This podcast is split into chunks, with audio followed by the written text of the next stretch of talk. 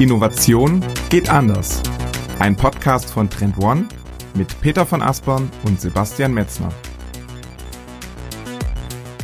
Unser heutiges Thema lautet Innovationsfeindlichkeit. Und zu Beginn der Folge beleuchten wir das unternehmenseigene Immunsystem. Es wird nämlich immer dann aktiv, wenn Veränderungen den üblichen Betriebsablauf stören. Hierzu stellen wir euch die wichtigsten Abwehrreaktionen vor. InnovationsmanagerInnen empfehlen wir, sensibel auf diese Mechanismen zu reagieren und nach den tiefer liegenden Ursachen zu forschen. Denn häufig sind es die mangelnden strategischen Rahmenbedingungen, die Innovation im Kern bekämpfen und verhindern. So schlagen wir am Ende der Folge sechs Lösungsansätze vor, die das Immunsystem trainieren und an den richtigen Stellen durchlässig für die wirklich wirksamen Innovationen macht. Also nur mitten rein in Folge 28. Herzlich willkommen zur Folge 28 des führenden Innovationspodcasts Innovation geht anders. Mit mir, Peter von Aspern aus Hamburg und wie immer zugeschaltet aus Berlin ist ist Sebastian Metzner und auch von mir ein herzliches Willkommen zu dieser Folge. Für alle, die uns heute zum ersten Mal hören, bei uns geht es hier in diesem Podcast um die Themen, die Wirksamkeit in das Innovieren hineinbringt und das ganz, ganz besonders am Beginn des Innovationsprozesses, den wir das Frontend of Innovation nennen. Und ja, daran glauben wir so ein bisschen, dass dort an diesem Punkt, an den allerersten Innovationsbemühungen, die Wirksamkeit entsteht. Und ja, darum geht es vor allen Dingen in diesem Podcast. Heute, Peter, haben wir uns genau ein wichtiges Thema zu diesem großen Schwerpunkt vorgenommen. Es geht um das Thema Innovationsfeindlichkeit und so ein Stück weit zugespitzt gefragt. Ja, wie innovationsfeindlich ist eigentlich euer Unternehmen? Ja, genau. Und wenn man diese Frage stellt, dann erhält man tatsächlich oft eine reflexhafte und prompte Antwort. Ja, wir sind nicht innovationsfeindlich, wir sind innovationsfreundlich. Oder die Antwort wird ergänzt um Eigenschaften wie, nee, wir, wir sind total open-minded. Bei uns kann sich jeder einbringen. Wir haben eine super Fehlerkultur. Wir arbeiten eng zusammen. Wir haben auch einen Kicker und so weiter und so fort. Aber ist das wirklich so? Ähm, auf den Punkt wollen wir heute mal den Fokus werfen und uns die Aspekte anschauen, die Innovation in Unternehmen ausbremsen oder sogar verhindern können. Und dabei wollen wir so ein bisschen den Schwerpunkt auf die Situationen und Probleme legen, die wir so in den letzten zehn Jahren selbst in unserer Innovationsarbeit selbst erfahren haben und auch bei Unternehmen und bei Kunden so ein Stück weit beobachtet haben. Deswegen erzählen wir euch viele Dinge aus der Praxis. Wir schauen, dass wir vor allen Dingen auf der organisatorischen und auf der strategischen und kulturellen Ebene unterwegs sind, wenn es dabei geht, die Dinge zu beleuchten, die Innovation verhindern. Was wir so ein bisschen ausblenden, und das sagen wir euch am Anfang gleich, das werden so ein Stück weit diese normativen Dinge sein, sowas wie gesetzliche Rahmenbedingungen oder der Fachkräftemangel, fehlende staatliche Förderungsstrukturen, mehr Entrepreneurship an Schulen. Das sind so ein Stück weit die, ja, zum Teil auch rechtlichen Rahmenbedingungen oder gesetzgeberischen Rahmenbedingungen, die Innovation natürlich verhindert. Die würden wir heute so ein bisschen ausblenden, die auf der politischen Ebene liegen und uns vor allen Dingen auf die Dinge konzentrieren, die in Unternehmen stattfinden, Peter. Das ist so ein bisschen der Plan und der Fahrplan für heute, ne? Ja, absolut. Wir gucken also, wie gesagt, mehr auf die organisatorische, kulturelle und strategische Ebene und wollen dabei die Frage stellen, was Unternehmen daran hindert, innovativ unterwegs zu sein. Genau, Peter, und ich habe ja in der letzten Folge, in der Folge 27 war es, da haben wir über die agile Innovationsstrategie mit dem Thomas Haubert gesprochen. Da hast du die schöne Metapher geprägt, dass das Unternehmen ein unternehmenseigenes Immunsystem hat das hast du damals erwähnt, das natürlich Innovation bekämpft und unterbinden kann. Lass uns doch vielleicht dieses Bild dieses unternehmenseigenen Immunsystems nochmal aufnehmen und ja, vielleicht erklärst du uns einmal ganz kurz, was meintest du damals, als du von diesem Immunsystem sprachst? Ja, das ist einfach eine, eine super Metapher. Die kommt tatsächlich aber nicht von mir, sondern von einem US-Amerikaner namens Gifford Pinchot der Dritte der tatsächlich den Begriff Corporate Immune System in seinem 1985 erschienenen Buch Intrapreneuring ähm, geprägt hat. Also sowohl das, das Wording ja, Immunsystem in Unternehmen als auch das Wort Intrapreneuring, das, das ähm, schon beides von ihm tatsächlich. Und er sagt tatsächlich, dass Unternehmen eben eine Art Immunsystem ausgeprägt haben, dass entsprechend alle nicht vorhergesehenen ähm, Situationen als Störung betrachtet. Weil Unternehmen sind ja auch so eine Art System, genauso wie auch der Körper ein System ist. Und damit solche Systeme entsprechend äh, sehr gut funktionieren, wie eben auch der menschliche Körper als ein sehr, sehr komplexes System, ähm, ist es eben sehr wichtig, dass man sich entsprechend gegen ja, externe äh, Faktoren, äh, die quasi den reibungslosen Betriebsablauf äh, gefährden, ähm, dass man sich dagegen entsprechend zur Wehr setzt. Und das kann natürlich auch durchaus richtig und gesund sein, denn ein Immunsystem ist ja auch für, für den menschlichen Körper durchaus überlebenswichtig. Und wenn es nicht gut funktioniert, dann geht es uns ganz, ganz schlecht.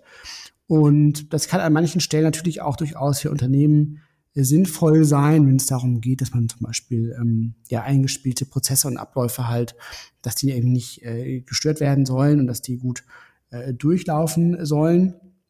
Aber es kann eben auch eine Schwäche sein, weil dadurch eben zum Teil auch das Neue im Keim erstickt werden kann. Mhm. Du sagst es so, ne? Innovation, Veränderung, Wandel, das sind so typische Störungen in so einem System. Das mag das System gar nicht. Da wirft sofort das Immunsystem an und da wird geprüft, ist das Feind, ist das Freund? Und dann wird sofort danach gehandelt, ne? Weil du hast es richtig gesagt, Peter, ne? So wie der menschliche Körper ist auch so ein Unternehmen, ein System, was auf Resistenz gebaut ist. Resistenz gegen äußere Einflussfaktoren, die Schaden zufügen können. Aber wir wissen alle, dass Resistenz etwas ist, was Stärke und Schwäche zugleich ist, weil in der heutigen Zeit können Systeme oder auch Unternehmen nicht so aggressiv gegen äußere Störungen vorgehen, weil sie manchmal auch gewollt sind. Also man darf, Systeme dürfen nicht zu innovationsfeindlich sein. Es muss inkrementelle und vor allen Dingen auch disruptive Innovation, also Störung, zugelassen werden. Denn für Unternehmen ist es vielleicht so ein bisschen wichtiger, Peter, wir haben in Folge zweimal darüber gesprochen, kannst dich vielleicht noch erinnern, schon fast ein Jahr her. Denn Resistenz muss eigentlich so ein Stück weit gegen Resilienz ausgetauscht werden. Das hatten wir ja, dieses Wort hatten wir einmal in der Folge anhand der Corona-Krise durchdekliniert, also die resilienten Unternehmen, Peter. Und das bringt uns ein Stück weit zu der Frage, wie reagiert eigentlich so ein Immunsystem? Lass uns doch mal auf die typischen Abwehrkräfte schauen, die gegen diese äußeren Störreize dann ins Feld geführt werden. Was sind so typische Reaktionen des Immunsystems?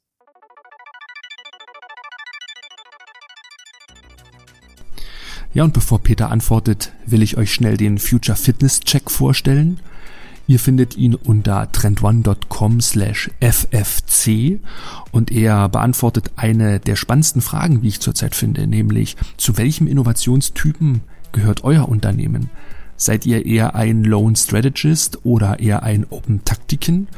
Anhand von 15 einfachen Fragen könnt ihr euren Innovationstypen ermitteln.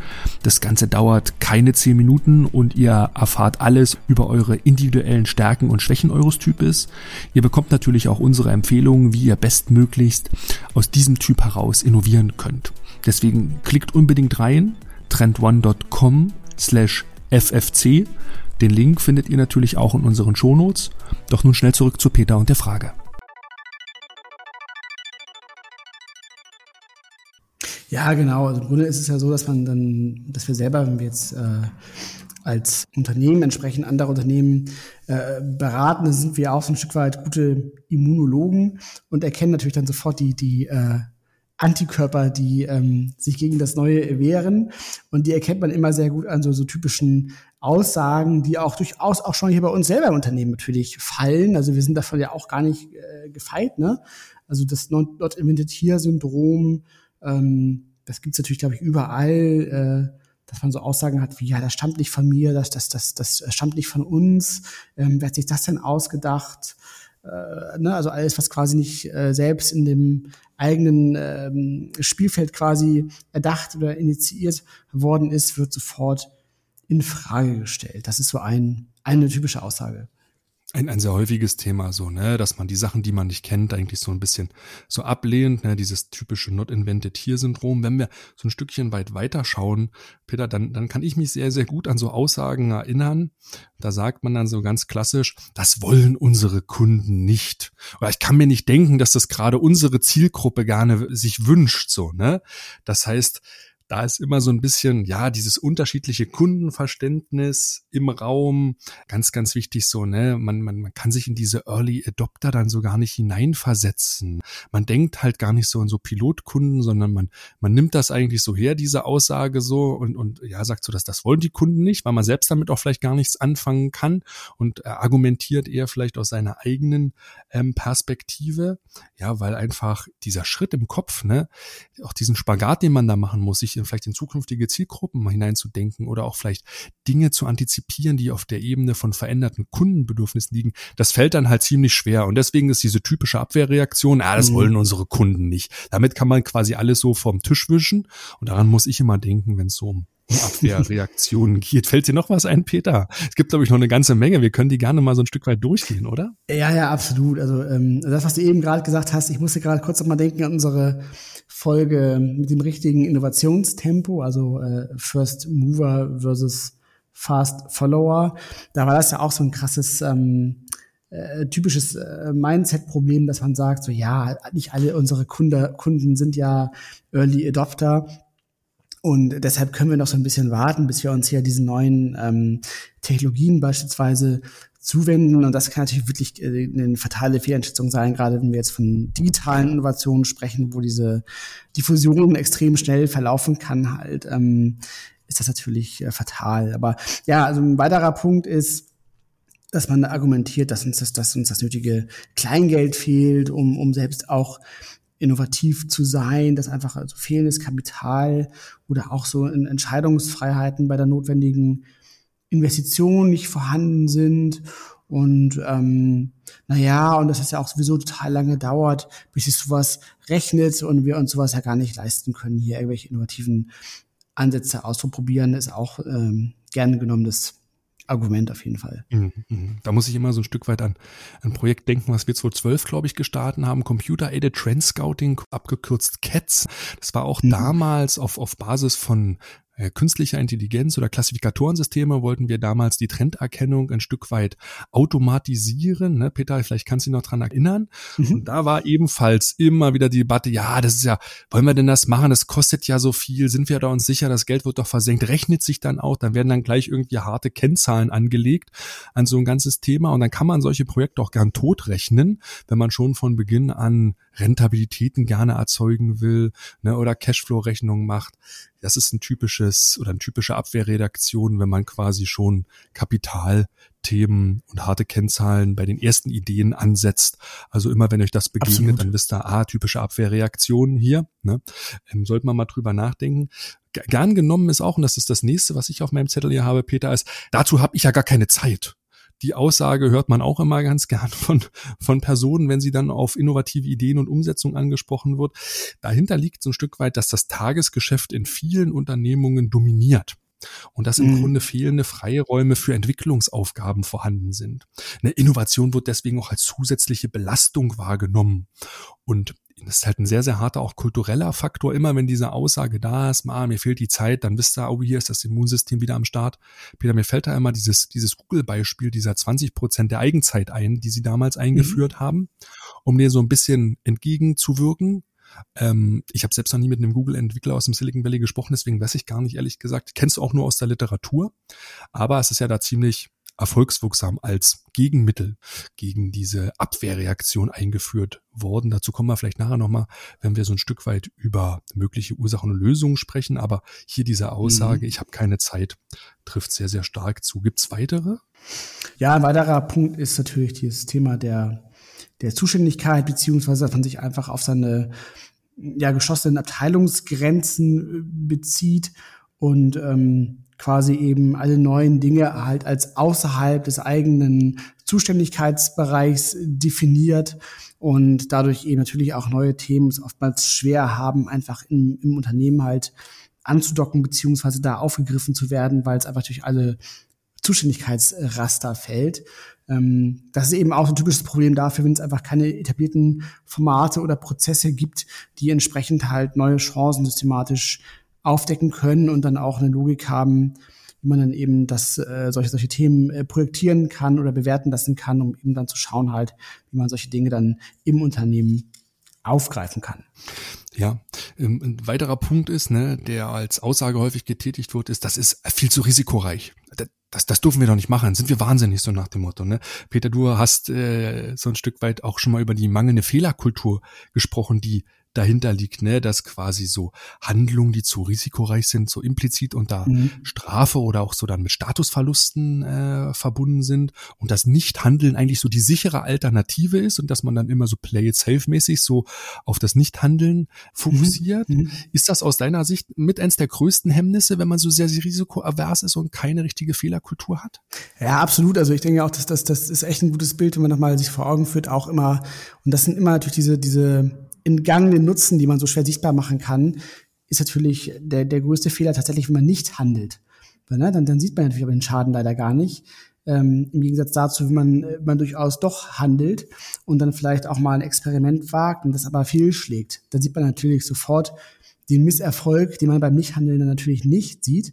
Mm, und da ist es eben extrem wichtig, dass Unternehmen halt aber auch solche Fehlschläge entsprechend halt zulassen, weil am Ende des Tages, wenn man sich die ganzen erfolgreichen Innovatoren anschaut, dann sieht man natürlich meistens nur die erfolgreichen Endresultate und die ganzen Innovatoren, die gescheitert sind, die kennt man entweder halt gar nicht, weil sie eben gescheitert sind, oder bei denen, die erfolgreich sind, ähm, ist oft gar nicht so ganz klar, wie viele Fehlversuche eigentlich hinter dem dann am Ende erfolgreichen Produkt gestanden haben. Ne? Und ähm, deshalb ist es extrem wichtig, da solche, solche ja, Experimente und Fehlschläge zuzulassen. Es ist auch ein Unterschied, ob man jetzt sagt, man lässt Fehler zu, weil es, also Fehler, weil Fehler sind eigentlich immer schlecht. Man sollte Fehler tatsächlich vermeiden. Mhm. Aber wenn man eben ein, ein ähm, Experiment durchführt und dann entsprechend dabei ähm, ja, Fehlschläge auftreten, dann gehört das eben, ja, das sagt man, also das gehört eigentlich zur Innovation dazu. Ne? Innovation ohne Fehler ist undenkbar.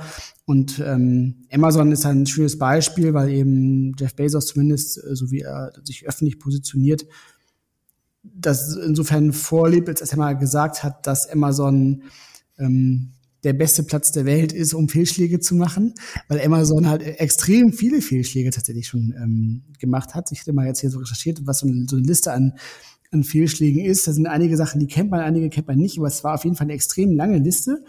Und da sind solche Sachen dabei wie Amazon äh, wo sie eben versucht haben, ähm, sich auch als, als Event-Ticket-Anbieter zu positionieren. Dann gab es also die Amazon Wallet, dann das Amazon Fire Phone, daran erinnere ich mich sogar noch. Da mhm. hatten wir also mhm. eins hier in der Firma. Ja. Ähm, da gab es Amazon Spark, da konnte man dann mit so einer ähm, App quasi auf äh, irgendwelche ähm, ja, Dinge sozusagen ähm, scannen und dann hat das, hat das Smartphone erkannt, was das ist. Man konnte es direkt bei Amazon dann bestellen, hat sich auch überhaupt nicht durchgesetzt. Auch die Dash-Buttons waren jetzt am Ende auch ähm, kein Erfolg. Also es ist eine ganz lange Liste an, an Dingen halt, die nicht funktioniert haben.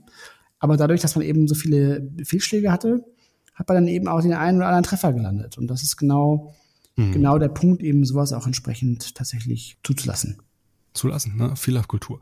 Guter Punkt. Hm, als letzten kann ich auch sehr gut aus meiner eigenen Erfahrung nochmal mit hinzufügen. Äh, was ich auch selbst schon gesagt habe, ne? Das haben wir schon mal so probiert. Ah, das wird sowieso nichts. Das funktioniert nix. Mhm. Wenn man immer, du hast es gerade gesagt, vergangene Resultate oder eigenes heranzieht und damit dann gute Ideen oder auch Dinge so vom Tisch wischen will.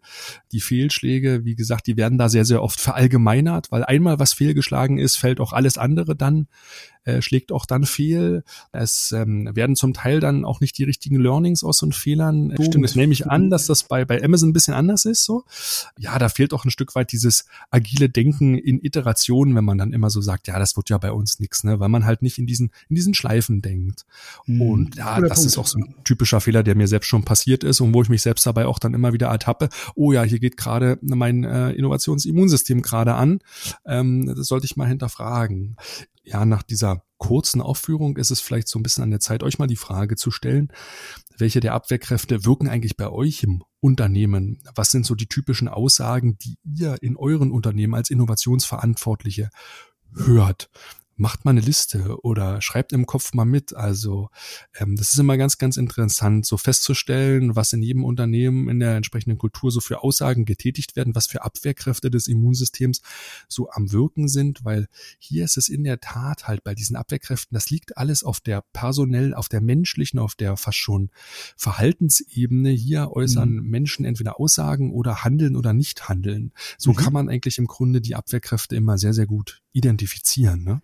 Mhm, genau, und Sebastian, du hast ja gesagt, ähm, das ist im, Vorgespräch auch nochmal so schön hergeleitet, dass aus deiner Sicht eben genau dieses menschliche Handeln im Grunde aber auch nur eine Art Symptom ist, ein Symptom an Abwehrreaktionen, die auf tiefer liegende Ursachen hinweisen. Da musst du jetzt mal uns mal mitnehmen, ähm, was du damit meinst. Ja, genau. Das geht so ein bisschen aus der Wahrnehmung heraus, die wir in den letzten über zehn Jahren in der Innovationsarbeit gewonnen haben, ne? dass diese Abwehrreaktion, die wir jetzt so ein Stück weit thematisiert haben, die sich immer wieder in diesen Aussagen dann verdeutlichen oder auch in diesem Handeln oder Nichthandeln verdeutlichen, dass das einfach für mich die Symptomebene an der Oberfläche ist und dass man dann mhm. eigentlich so ein Stück weit tauchen muss und eigentlich diese Ursachen dafür herausfinden muss, weil die liegen meistens nicht auf dieser persönlich-menschlichen Ebene. Na klar, da kann es natürlich mal zu äh, äh politischen Machtkämpfen kommen oder Personen tragen ihre Konflikte aus, natürlich, oder es gibt zwischen Abteilungen unterschiedliche Standpunkte. Das kann natürlich immer dazu führen, dass man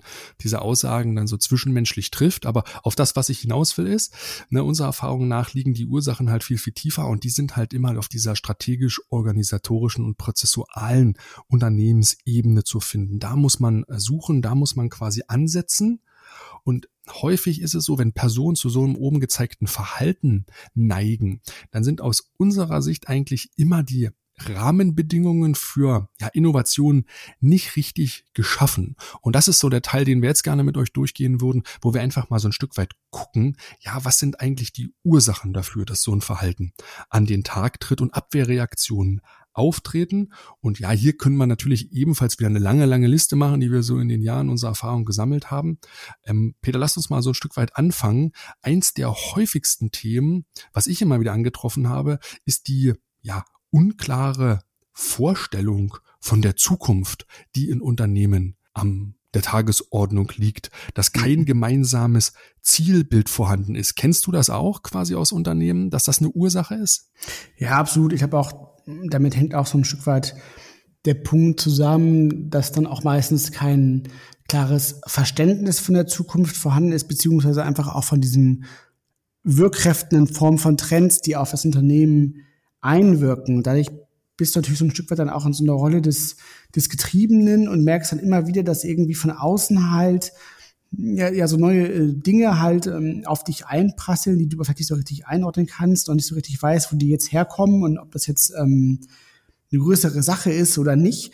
Und ich glaube auch, dass durch dieses, dieses, dieses unklare Zukunftsbild einfach auch Platz für, für ähm, ja, Angst und so ein Stück weit eben auch Passivität einfach entsteht halt. Ne? Und, und das ist, glaube ich, auch so ein tatsächlich ein Punkt, ähm, der dahinter liegt und der auch so ein bisschen auch mit dem nächsten Punkt zusammenhängt, dass du entsprechend auch keine, keine vernünftige systematische Früherkennung von neuen Technologien und Kundenbedürfnissen hast, ne, die natürlich dabei helfen würden, entsprechend auch genau so ein Zukunftsbild entsprechend herzuleiten und auch so ein Stück weit auch ähm, ja proaktiv diese Veränderungen zu antizipieren und auch dann entsprechend diese ja, systemimmanenten Abwehrreaktionen an der Stelle eben uns zu unterlassen, sondern eben das Neue auch an der Stelle zuzulassen, weil man eben erkannt hat, dass es einfach unausweichliche Faktoren sind, mit denen man sich ähm, beschäftigen muss. Aber das weiß man natürlich nicht, wenn man sich entsprechend nicht aktiv mit neuen Technologien und auch veränderten Kundenbedürfnissen natürlich beschäftigt mhm. hat.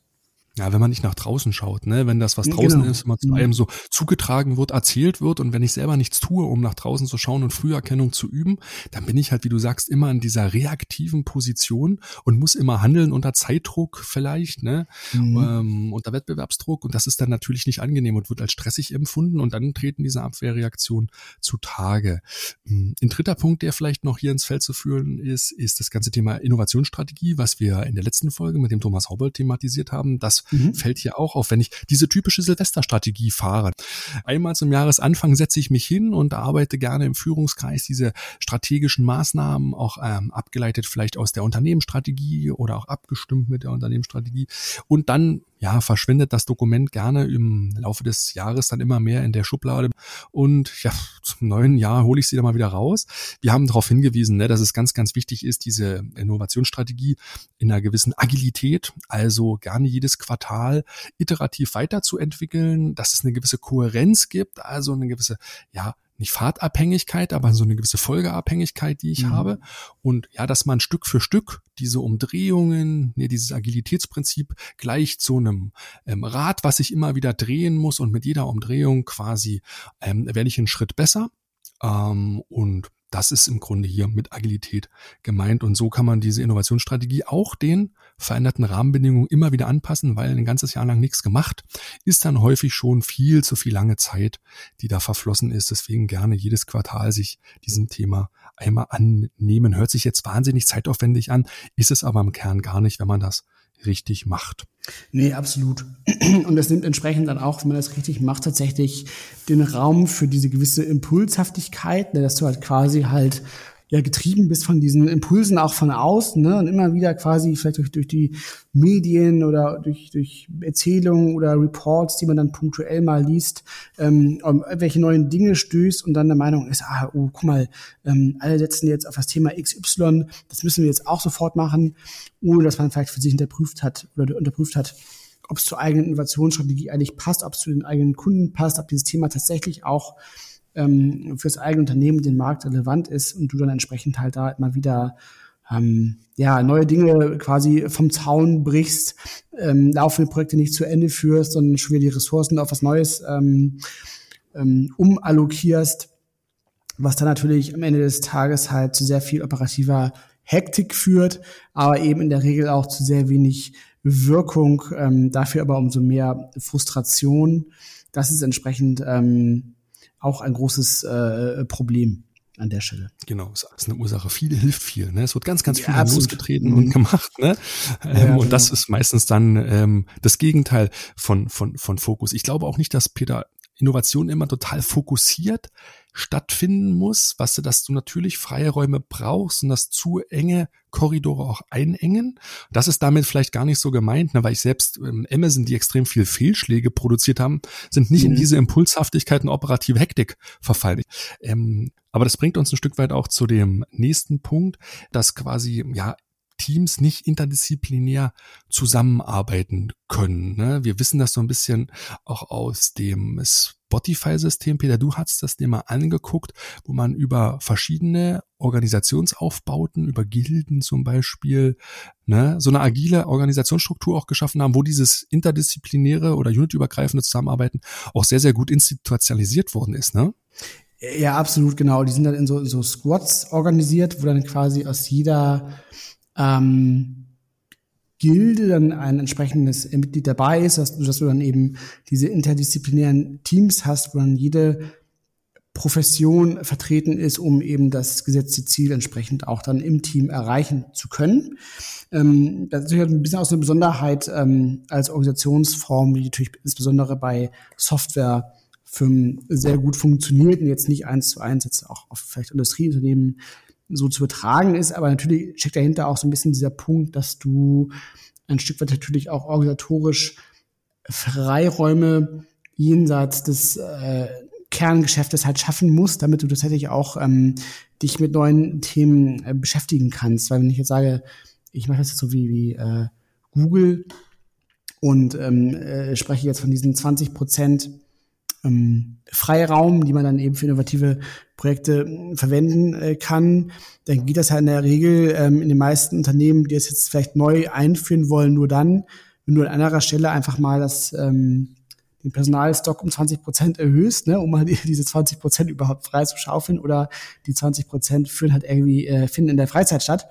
Ähm, so wie wir beide jetzt hier mit dem Podcast machen. Das kann natürlich äh, auch nicht sein.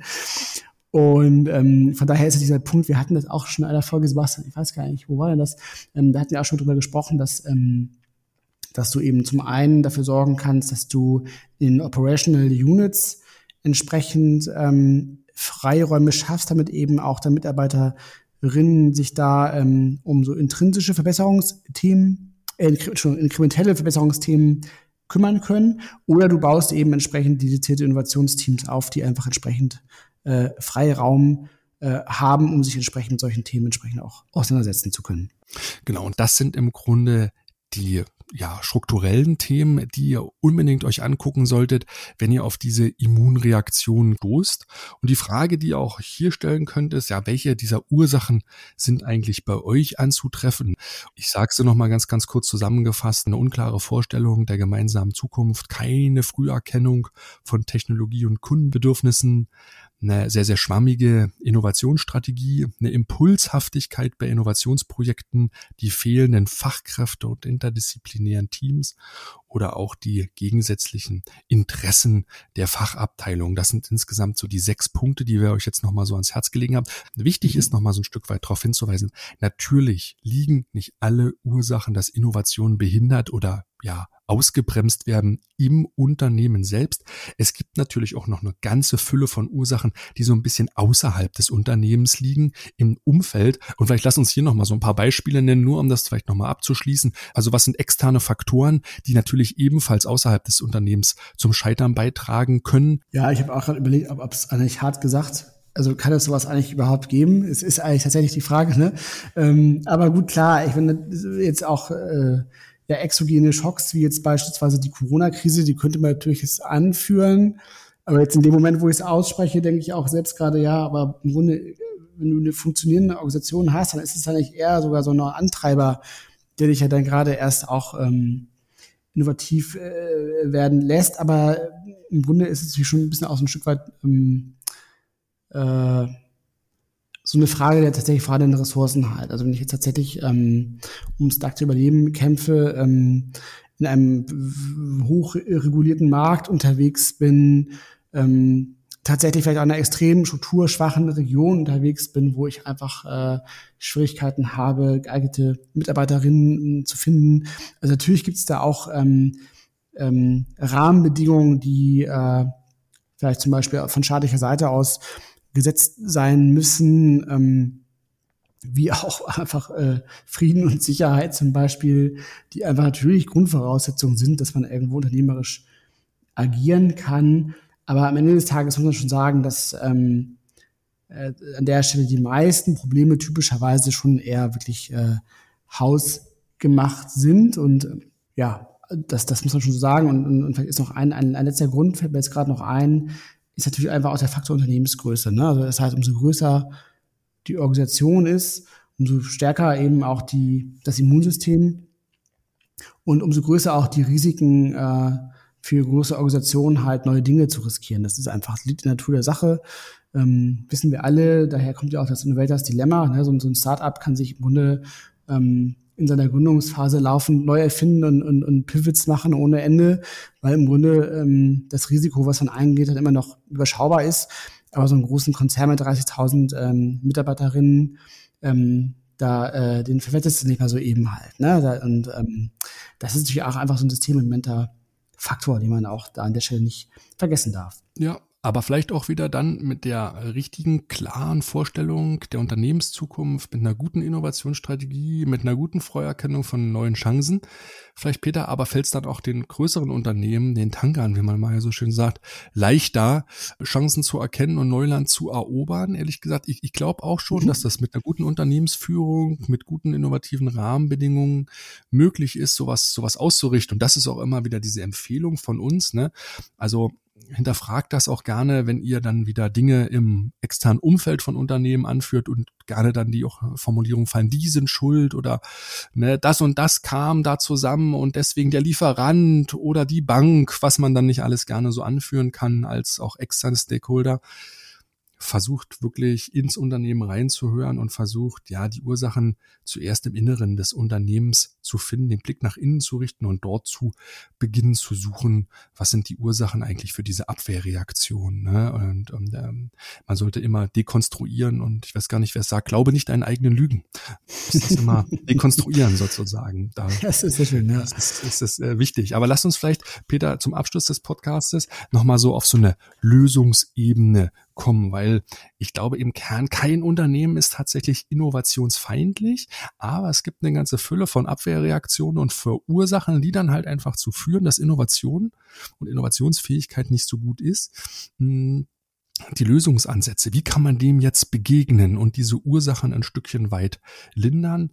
Ähm, das ist vielleicht mhm. nochmal das, was wir jetzt im dritten Teil des Podcasts ein Stück weit thematisieren wollen. Ja, genau. Und ähm ein, ein sehr relevanter Lösungsansatz ist tatsächlich, dass man ein funktionierendes Frontend vor seinem Innovationsprozess geschaltet hat. Ähm, was man nennt es auch manchmal Prä-Innovation.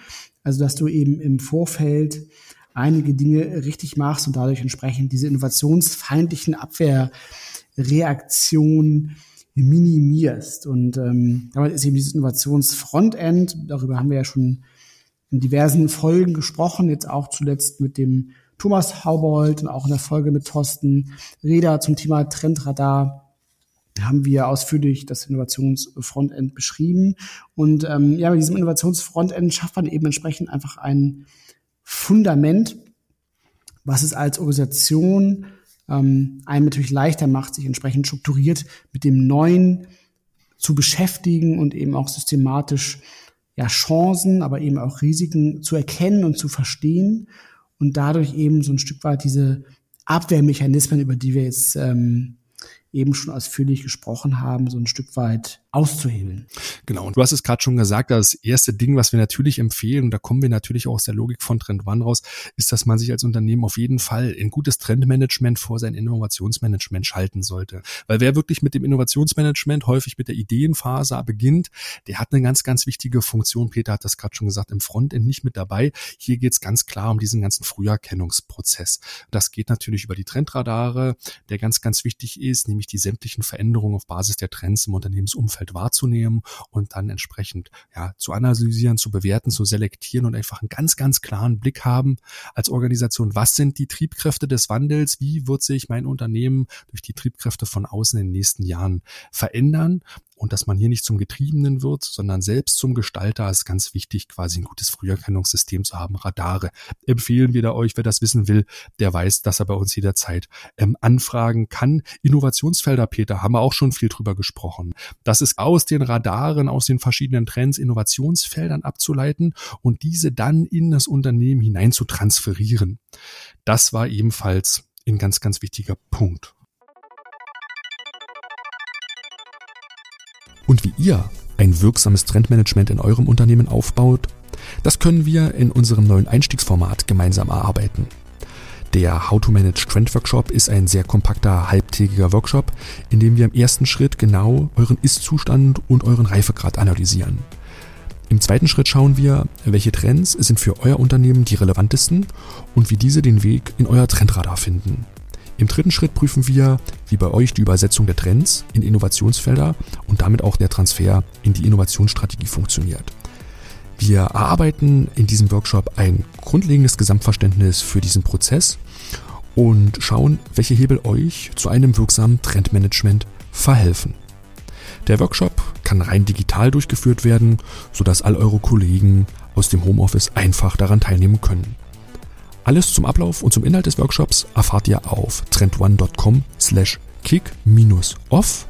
Den Link findet ihr auch hier unten in den Shownotes und nun wieder rein in den Podcast.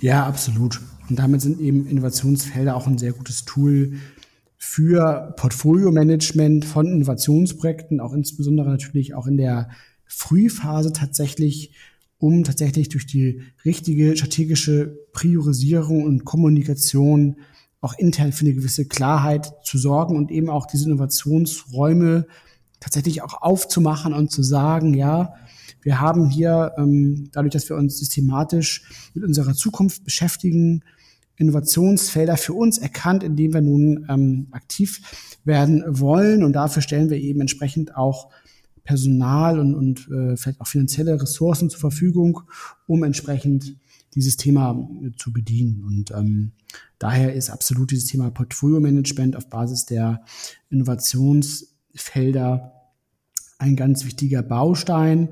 Und ich habe es eben auch schon erwähnt, das Thema Kommunikation steht natürlich da auch mit drin. Das heißt, es gilt natürlich auch, die relevanten Stakeholder im Rahmen eines solchen Prozesses sehr gut einzubinden und eben für so ein Top-Management Alignment zu sorgen und im Grunde auch diese Innovationsadvokaten, sagst du, Sebastian, ja immer, ne, diese, diese Botschafter für das Neue quasi mit ins Boot zu holen.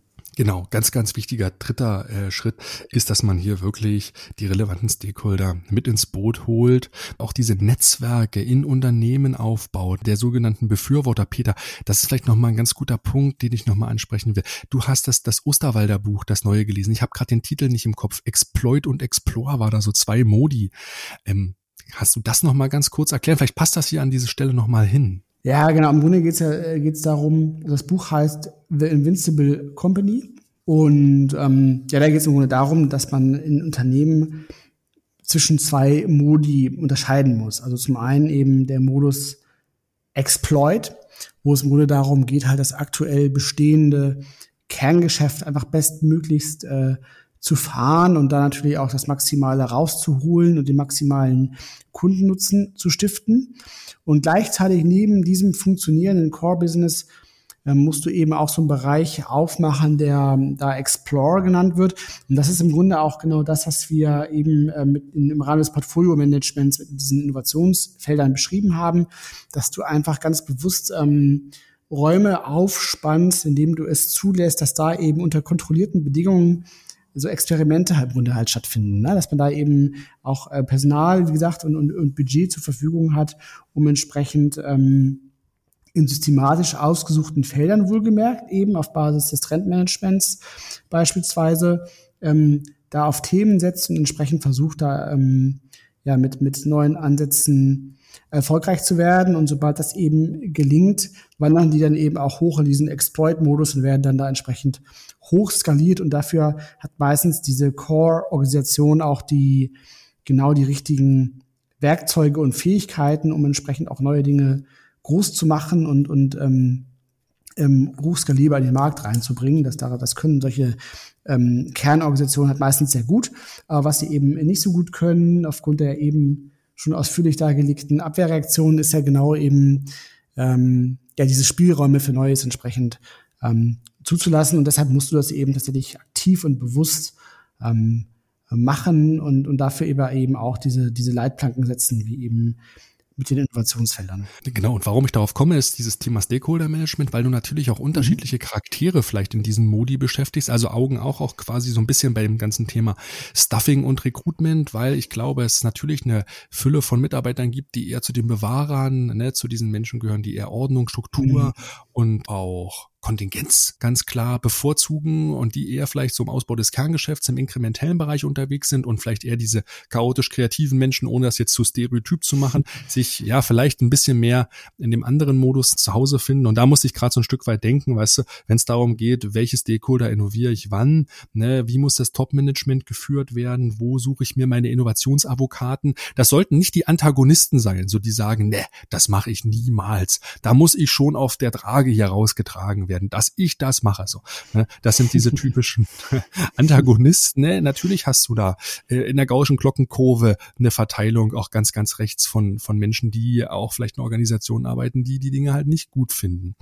Deswegen, ja, dieses ganze Thema Stakeholder Involvement. Wir hatten es vorhin schon gesagt, ähm, ein weiterer Lösungsansatz, den wir hier nochmal ins Spiel bringen können, ist, ne, dass man schon eine agile Innovationsstrategie fährt, die in Iterationen vonstatten geht und die sich ganz, ganz klar am Wo orientiert. Das haben wir in der letzten Folge mit dem Thomas ein Stückchen weit herausgearbeitet. Das sind diese Playing Fields of Innovation, dass man im Grunde bei der Innovationsstrategie am stärksten sich darauf fokussieren sollte, wo will ich innovieren als Unternehmen und dass das die Antwort im Grunde die Innovationsfelder sind und die Innovationsstrategie kurz gesagt die Summe der Innovationsfelder ist. die ich im Unternehmen mhm. etablieren muss. Das ist quasi ebenfalls ein Lösungsansatz, den wir immer wieder empfehlen würden, eine agile Innovationsstrategie einzuführen. Genau. In digitalen Lehrpeter habe ich mir hier noch aufgeschrieben. Ähm, was ist darunter zu verstehen? Mhm. Ja, darum, da geht es natürlich auch darum, entsprechend diese ganzen Dinge, die wir eben aufgezählt haben, einfach intern sichtbar und verfügbar zu machen und auch ähm, durch digitale Tools den Mitarbeiterinnen und Stakeholderinnen die Möglichkeit zu geben, daran teilzuhaben und das Ganze eben nicht als, als One-Way-Kommunikation zu gestalten, sondern eben auch diesen Austausch durch digitale Tools zu forcieren. Das ist sicherlich ein ganz ähm, wichtiger Aspekt, da einfach eine gute Infrastruktur zu haben. Und ein weiterer Aspekt, der mir jetzt gerade noch in den Sinn kommt, ist, ähm, dass du natürlich einfach auch so diese, diese, diese Know-how Know und Skills brauchst, um entsprechend auch neue Dinge tatsächlich ähm, systematisch also zu entwickeln. Das kannst du natürlich schon im Rahmen von so klassischen Projektmanagement machen, aber dass du natürlich auch dann ähm, ja so, so Erfahrung brauchst, wenn es darum geht, zum Beispiel ähm, MVPs zu bauen, Prototyping zu machen, Dinge an, an äh, Kunden dann ähm, zu verproben. Das sind dann so Dinge, die du dann hinten raus, wenn du ähm, in der Umsetzungsphase unterwegs bist, die natürlich auch einfach nochmal wichtige Faktoren sind. Also im Grunde halt diese ganze, ganze ähm, Skillset, wenn man so will, was man eben braucht, von eben vom Trendmanagement, also der Fähigkeit, ja, Trends systematisch zu erkennen, intern zu bewerten, daraus Innovationsfelder abzuleiten.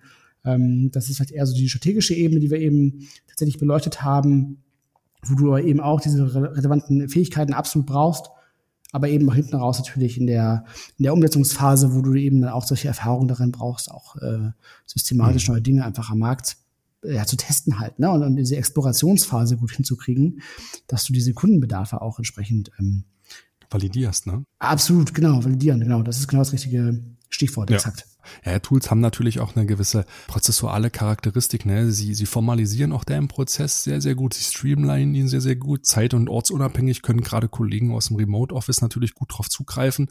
Du bist damit eigentlich gut aufgestellt. Also für mich gibt's ehrlich gesagt keinen Grund, irgendwie auf Innovationstools zu verzichten, weil sie heute gerade auch jetzt in, nach der Corona-Zeit unheimlich wichtiges, ja fast schon Betriebssystem sind, auf denen so eine Unternehmung laufen sollte. Ne? Und deswegen, ich glaube ehrlich gesagt ganz, ganz stark dran, dass, dass Innovationstools nochmal so ganz, ganz wichtiger Hebel sind. Und wenn man ein gutes Tool implementiert hat, was natürlich auch gut gemacht sein muss, auch hier können viele Abwehrreaktionen auftauchen. Ne? Es nutze ich nicht, warum sollte ich mich da einloggen? Ah, ist ja noch mehr Arbeit. Ja, ja. Ne? Mhm. Also das sind auch dann wieder so Abwehrreaktionen. Aber wenn das gut gemacht ist, dann hilft das, glaube ich, sehr, sehr viel. Wie immer liegt es halt daran, wie man es macht und nicht, was man macht. Das ist nochmal so ein bisschen der Punkt. Äh, wichtig finde ich noch in dem Zusammenhang als weiteren Lösungsansatz, ne, ist das Denken so in, in frühphasigen Kennzahlen.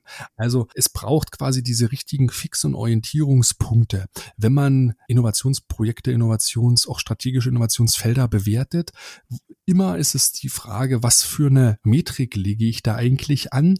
Und das darf halt nicht unbedingt die Rentabilität sein oder solche typischen Lagging Indicators, die lange nachlaufen, wo ich dann im Nachgang sehe, dass das mal erfolgreich war. Wir hatten das thematisiert in der Folge mit der Christine, dass man natürlich auch hier die richtigen KPIs installieren muss, um einfach auch Erfolg in diesen Frühphasen optimal zu messen und zu definieren, weil umso besser man das macht, desto ja, positiver wird das natürlich auch in der Unternehmung, dann in der Organisation aufgenommen, weil einfach gewisse Dinge, ähm, die erstmal reifen müssen, auch als Erfolg empfunden werden und nicht Peter dieses Fehlerkulturthema so hochschwappt, ne?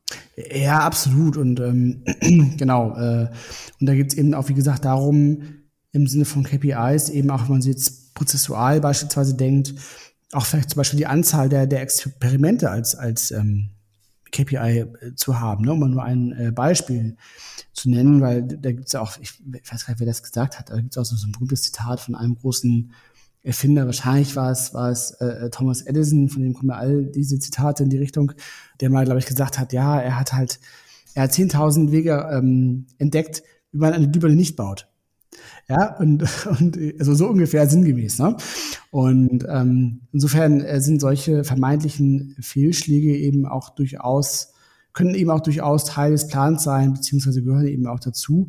Und das muss man eben dann auch bei diesen KPIs natürlich berücksichtigen. Ne? Aber man, man kommt eben ziemlich näher, wenn man jetzt sagt, wir lassen gar keine Experimente zu, sondern man kann eben auch so solche, solche Ziele haben, wie wir, wir ähm, wir äh, äh, konzipieren fünf Ansätze und, und führen x Kundengespräche durch, um diesen Ansatz zu validieren.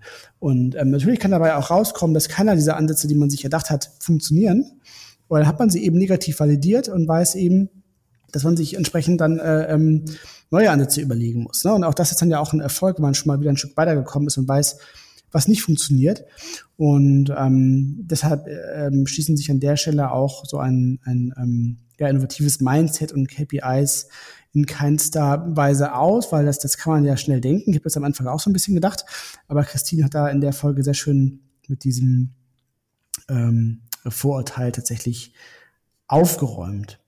Ein weiterer spannender Punkt ist, ähm, dass man natürlich auch nicht alles alleine machen muss, auch als Unternehmen nicht alleine machen muss. Es gibt viele große ähm, Challenges für, für Unternehmen, aber auch für die Gesellschaft, die man ähm, als Einzelorganisation ähm, kaum noch äh, bewältigen kann.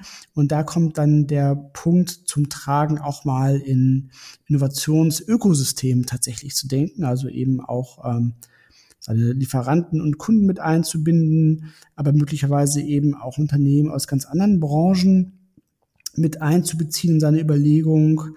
Das wäre dann eben ein sogenanntes Cross-Innovation-Ecosystem, wenn ich eben das Ganze auch branchenübergreifend betrachte. Und ähm, ja, wenn das näher interessiert, dann können wir euch schon mal als ähm, ja, Sneak Peek sozusagen die nächste Folge mit dem äh, unserem CEO Nils Müller äh, sehr ans Herz legen, der nämlich genau zu diesem Thema Cross-Innovation Ecosystems mit uns in der nächsten Folge plaudert. Und Peter, als letzten Punkt auf der möglichen Lösungsliste steht noch das Thema Exnovation. Das war unsere Neujahrsfolge. Du musst noch mal ganz kurz erklären, warum ist Exnovation eigentlich ein Lösungsansatz, um die Abwehrreaktion zu unterbinden? Mhm. Ich muss gerade schmunzeln, dass du noch weißt, dass es die Neujahrsfolge war. Das war mir jetzt gar nicht mehr, ähm, war mir gar nicht mehr so präsent, aber es macht natürlich total Sinn. Ähm, das war tatsächlich Folge 16 mit dem gleichnamigen Titel Exnovation.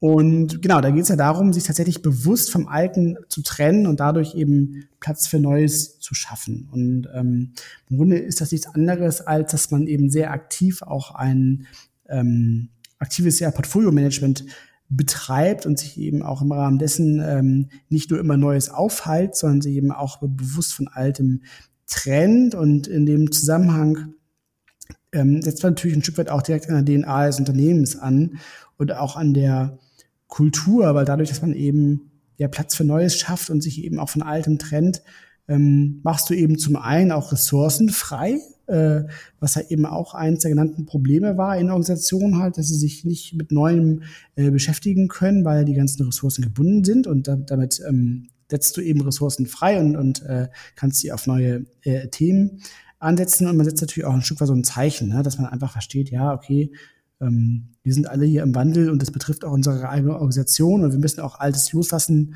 um entsprechend tatsächlich auch ähm, dem neuen Raum und Chance zu geben. Und ja, wenn den Aspekt, äh, wenn den Aspekt nochmal näher ähm, verstehen möchte, dem empfehlen wir, wie gesagt, nochmal in die Folge 16 reinzuhören mit dem Titel Exnovation. Hm. Und im Grunde war das so ein Stück weit die Liste an verschiedenen Lösungsansätzen, wie man diese Ursachen bekämpfen kann. Natürlich ist wieder hier so ein Stück weit auch der Handlungsaufruf an euch gegeben. Was sind eigentlich eure Lösungsansätze, um die Ursachen für Innovationsfeindlichkeit ein Stück weit zu hemmen oder aufzuhalten? Ähm, Peter, mir fällt noch ein, du hast vorhin The Invincible Company so ein bisschen als Buchtipp genannt. Ähm, ist das was, was du empfehlen würdest zu dem ganzen Thema? Hm, ja, auf jeden Fall doch doch. Also, also so oder so, auf jeden Fall äh, ein sehr schönes Buch. Ähm, ja, genau, von dem Osterwalder.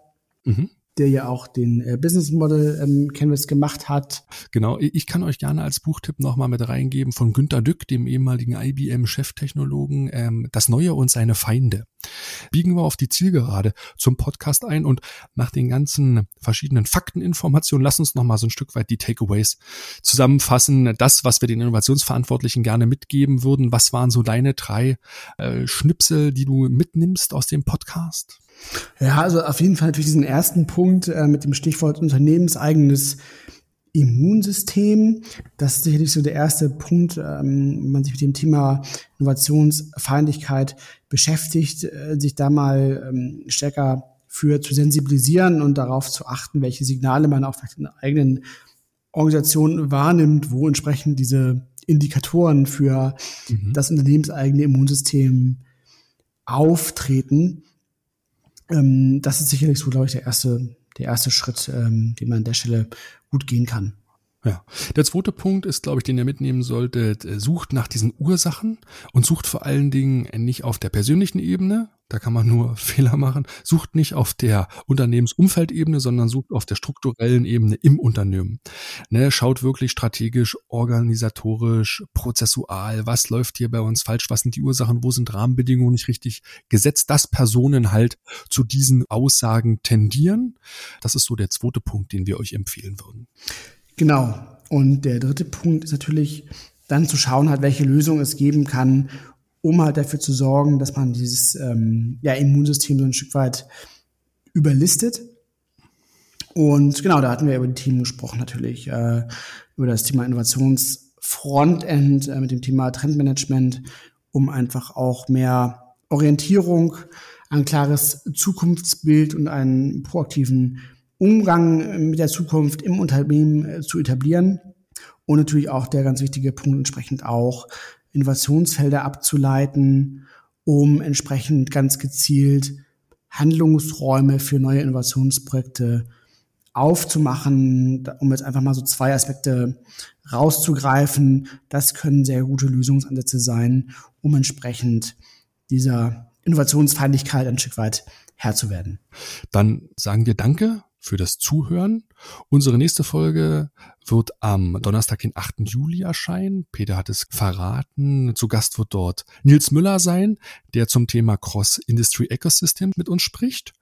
Mhm. Wie immer gilt der Aufruf, abonniert gerne unseren Podcast und verpasst so keine Folge, gerade jetzt über die Sommerzeit.